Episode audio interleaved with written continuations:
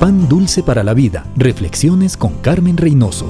En 1845, Elizabeth Payson se casó con Jorge Prentice, que era un pastor presbiteriano. Seis años más tarde se mudaron de Maine a Nueva York con sus dos hijos. Poco tiempo después, uno de ellos enfermó gravemente y murió. El siguiente año tuvieron un tercer bebé. La alegría no duró mucho. El bebé murió súbitamente. Elizabeth estaba desesperada. En su angustia le gritó al esposo, este hogar está incompleto, nuestras vidas fracasadas, nuestras esperanzas rotas, nuestros sueños muertos. Su esposo solo se limitó a abrazarle y recordarle, amor, en tiempos así, Dios está cerca, como los padres con sus hijos enfermos. Ella lloró y escribió, cerca, más cerca, oh Dios de ti, tú el alfarero y yo el barro soy, dócil y humilde anhelo ser, hágase siempre en mí tu querer. Qué lindo himno, qué difícil, pero su fe la sostuvo, sintió el abrazo de Dios en la prueba y recibió paz, esa paz que sobrepasa todo entendimiento.